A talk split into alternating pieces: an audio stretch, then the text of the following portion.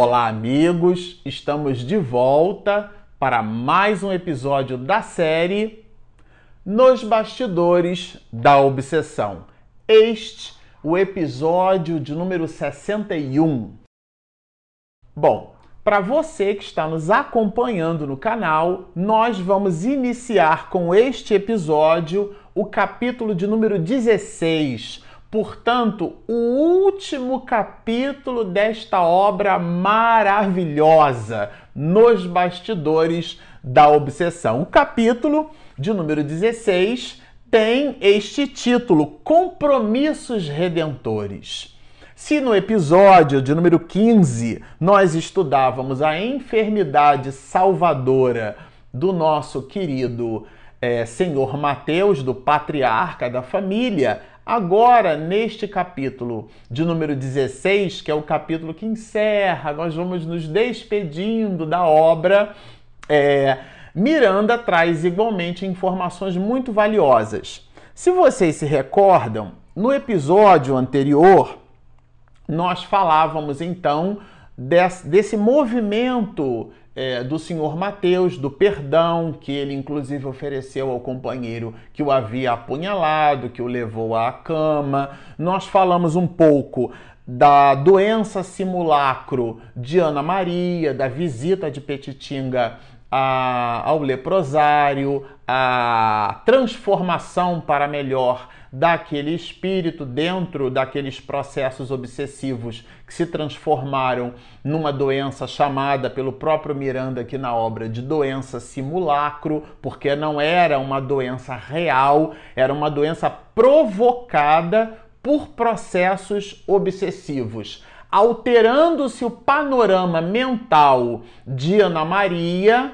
é, a doença então ela se dissipou ao ponto, inclusive a gente viu isso no episódio passado, dela ficar absolutamente curada e ser direcionada para uma família. E aqui ele vai se ocupar Miranda junto com Petitinga para o exame de Marta, porque a Marta, ex-necromante, era uma médium com possibilidades muito grandes. É, travava e mantinha contato com vários espíritos, inclusive por eles, que ela movimentava sortilégios, cobrava consultas para, a, travando diálogo com esses mesmos espíritos, dar informações às outras pessoas e ser monetizada por isso. Era uma espécie de escambo com esses espíritos, um conúbio, um conúbio espiritual e isso deu a ela condições muito graves dentro da sua proposta de modificação espiritual. Isso é tão importante ser citado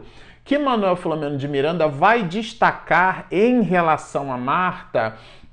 Ele produz uma nota de esclarecimento no final do capítulo 15 que vale a pena a gente lembrar. Ele cita aqui, Miranda, é, algumas questões do, do livro dos Espíritos. A primeira delas é a questão de número 551, é, quando nos traz a, a, a, seguinte reflexão do mestre de Lyon às entidades venerandas no século XIX.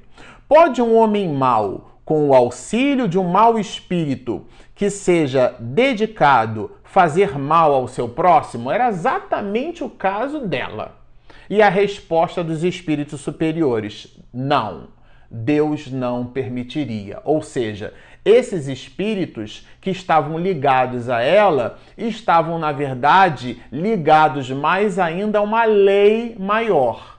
É isso, inclusive, de que trata a obra. Só que Miranda resolve utilizar do bisturi aprofundado de Allan Kardec e desdobrar em mais uma outra questão. Que se deve pensar da crença no poder que certas pessoas teriam de enfeitiçar, de produzir feitiços, como se fosse ela, na condição de ex-necromante, uma espécie de feiticeira, né? Então, Manuel Fernando de Miranda faz questão de resgatar aqui, de trazer à baila o conteúdo doutrinário para nos nortear o raciocínio assertivo à luz da doutrina espírita, porque às vezes lendo o romance a gente fica pela ideia é, romanceada do tema fica sem a profundidade que a doutrina espírita evoca de nós. Este autor espiritual, que inclusive reserva, antes do capítulo 1 da obra, três grandes partes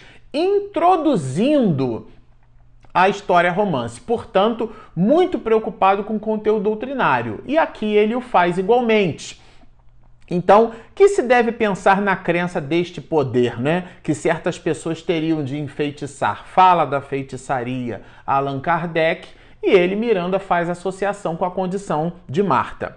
Algumas pessoas dispõem de força magnética de que podem fazer mau uso se maus forem seus próprios espíritos. Isto é, a condição ela é neutra. A canalização que nós vamos fornecer é que vai determinar o seu bom ou o seu mau uso. Não creais, porém, num pretenso poder mágico que só existe na imaginação das criaturas supersticiosas, ignorantes das verdadeiras leis da natureza, porque nós estamos ligados às leis, sendo o magnetismo, o poder magnético, uma lei da natureza e, portanto, uma lei natural, aqueles de nós que a possuímos potencializada nas nossas condições somáticas, nas nossas condições físicas, as possuímos de forma neutra podem ser canalizadas para coisas boas, como podem ser canalizadas para coisas ruins. Então é disto que trata a questão, é este o lembrete que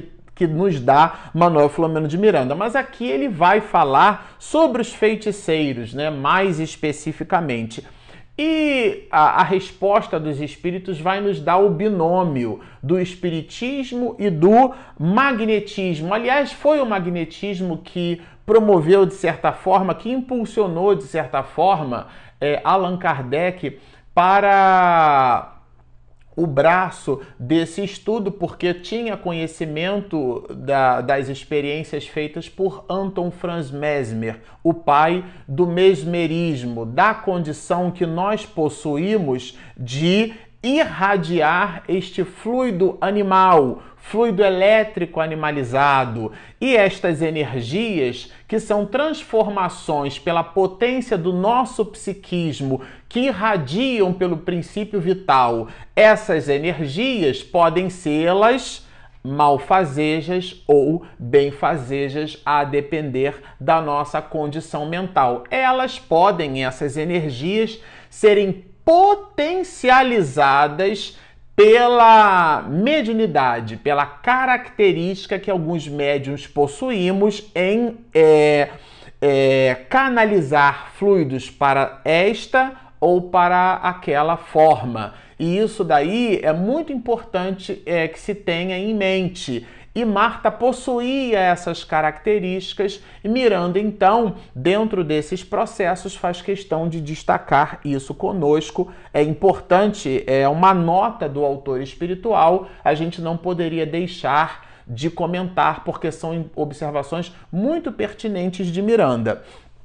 Agora, este capítulo 16, ele abre, na verdade, com uma cena de noivado. Se vocês se recordam, Adalberto, que é o namorado de Mariana, ele modifica completamente o seu plano mental, ele passa a visitar a família. O senhor Mateus possuía seis filhas. E das filhas, ele, Adalberto, passa a ser o filho que Dona Rosa não teve, passa a ser o filho, as mãos do socorro, as mãos fortes, vigorosas, provavelmente movimentando o senhor Mateus de um lado para o outro, algum tipo de banho de leito, atividades que necessitam da compleição e da força física de um varão, de um homem. E ele se colocava nesta disposição. Agora, muito embora estivesse ligado a Mariana, pelos liames do coração, estava estendendo as suas possibilidades de amor, socorrendo a família.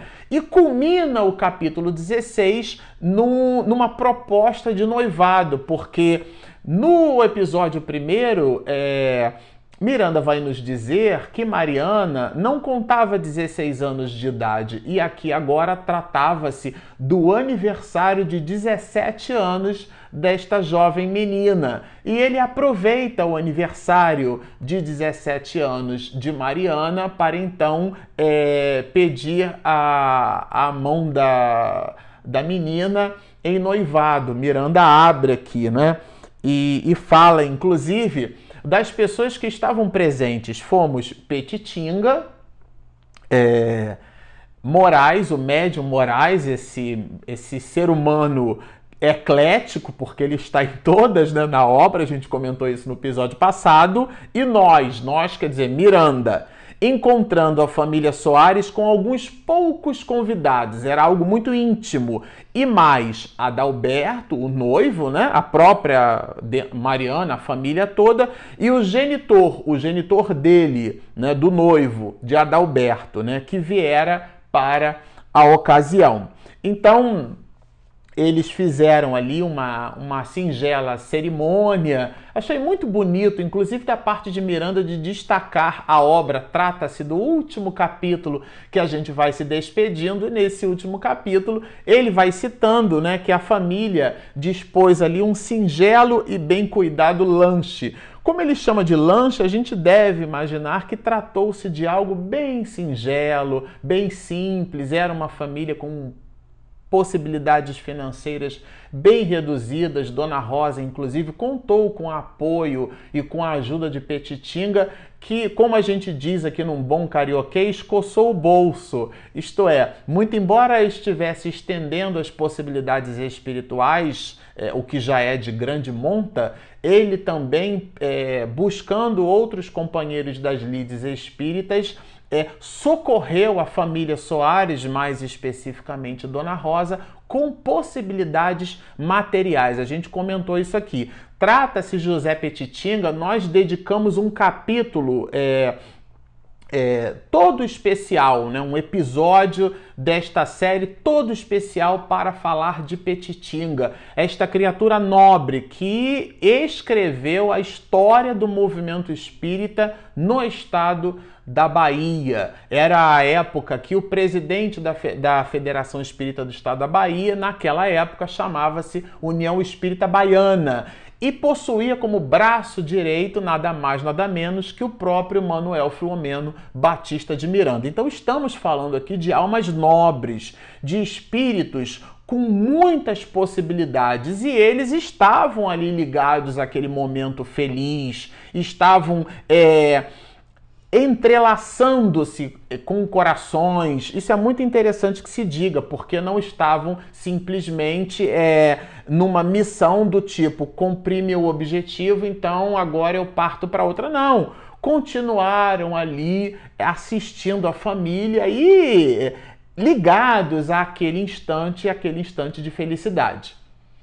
Mas Miranda aprofunda ainda mais as observações neste capítulo, né? Ele vai nos dizer assim, é, quando do diálogo de Adalberto com Petitinga. E aqui é simplesmente um ensinamento muito é, doutrinário, esta primeira parte do capítulo 16, porque nós a dividimos em duas partes. É, o jovem noivo pergunta assim para Petitinga: Não seria justo, porém, que houvesse no Espiritismo uma cerimônia qualquer, lavrada nas lições, do evangé nas lições evangélicas, para comemorar os grandes acontecimentos da vida? Estava ele então perguntando para Petitinga se de alguma forma não existiria na casa espírita uma maneira de realizar aquele noivado vamos dizer assim, né? E aí acreditamos nós que Miranda se serve deste episódio para trazer elementos doutrinários para o nosso aprendizado. Ponto alto do episódio de hoje são as respostas dadas é, por José Petitinga a Adalberto, a este personagem, ao noivo de Mariana. E ele começa falando justamente da dessa necessidade, né, da solenidade e da cerimônia religiosa, no ritual religioso. E, e Petitinga inicia a resposta com uma pergunta, né? Se há, na verdade, Jesus no culto exterior com luxo, se nós encontraríamos Jesus ali no culto exterior, né? É uma reflexão que ele propõe para o rapaz e desdobra essa reflexão falando da simbologia do batismo, o batismo como sendo igualmente um ritual. É, é, esta passagem na vida de Jesus ela é tão rica e tão significativa que Amélia Rodrigues discorre inclusive sobre ela, do encontro de Jesus Cristo com João Batista. E aquele encontro, aquele processo de batismo, porque Jesus permitiu-se ser cingido, ser batizado por João Batista, é esse batismo como sendo um ato de renovação para alguns muitos religiosos, era dentro das escrituras antigas o símbolo, o sinal entre os judeus primitivos de ali tratar-se o Messias, porque reconheceram naquela simbologia. E o próprio Petitinga, desdobrando esses raciocínios, vai com igualmente dizer que Jesus não batizou ninguém. Isto é, ele mesmo não se serviu daquelas questões, porque entendeu que o momento símbolo que o momento representava era o suficiente para determinar às outras pessoas a sua condição.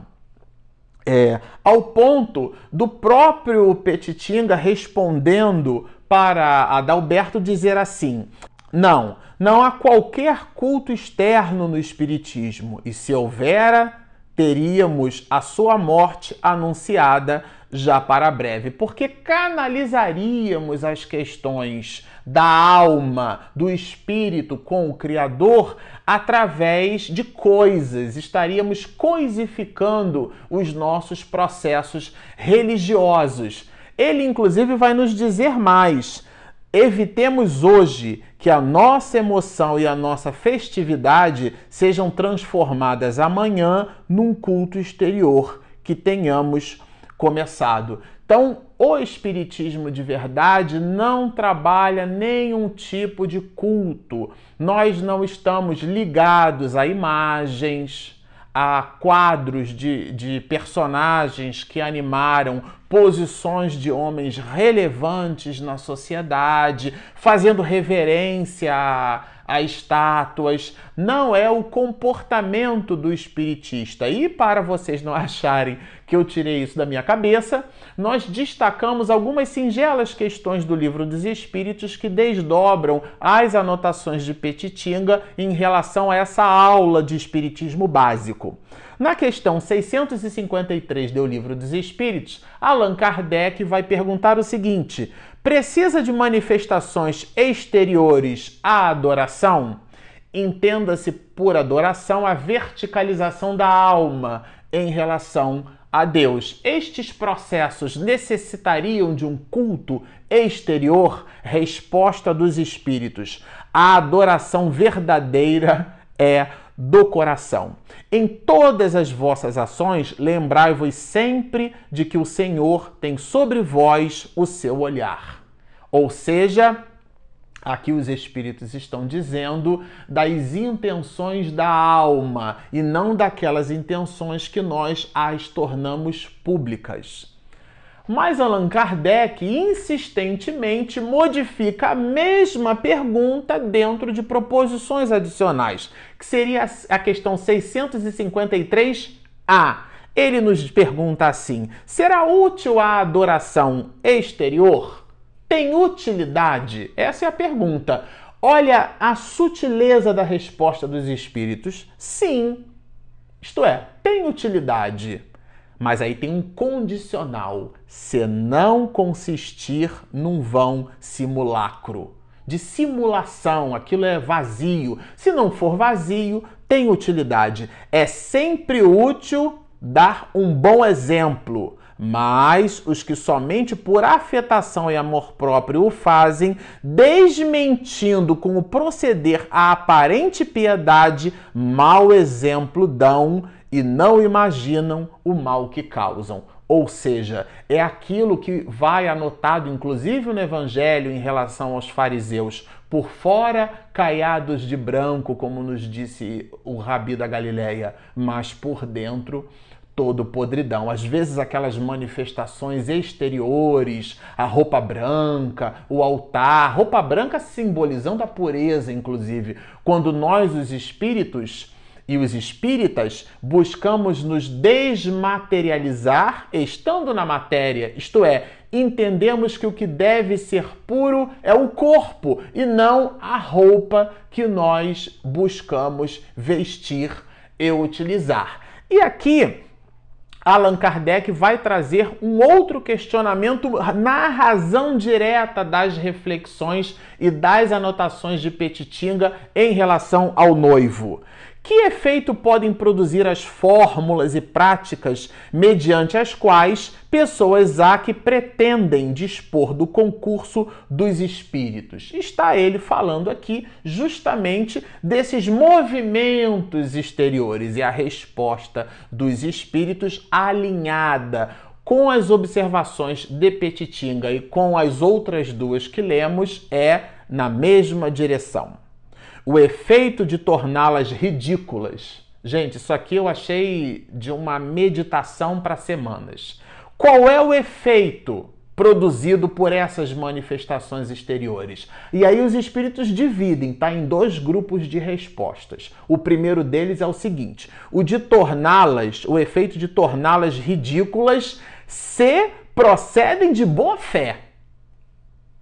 Se procedem de boa fé, ainda assim são ridículas, porque os cultos exteriores agradam a Deus pelas manifestações do coração e não pela exacerbação da coisificação do, do sentimento, da teatralidade, da representação, quase que uma interpretação entre as criaturas daquilo que convencionamos chamar de cerimônia, portanto, de ritual. E o Espiritismo não a possui. Mas agora ele vai trabalhar o segundo aspecto.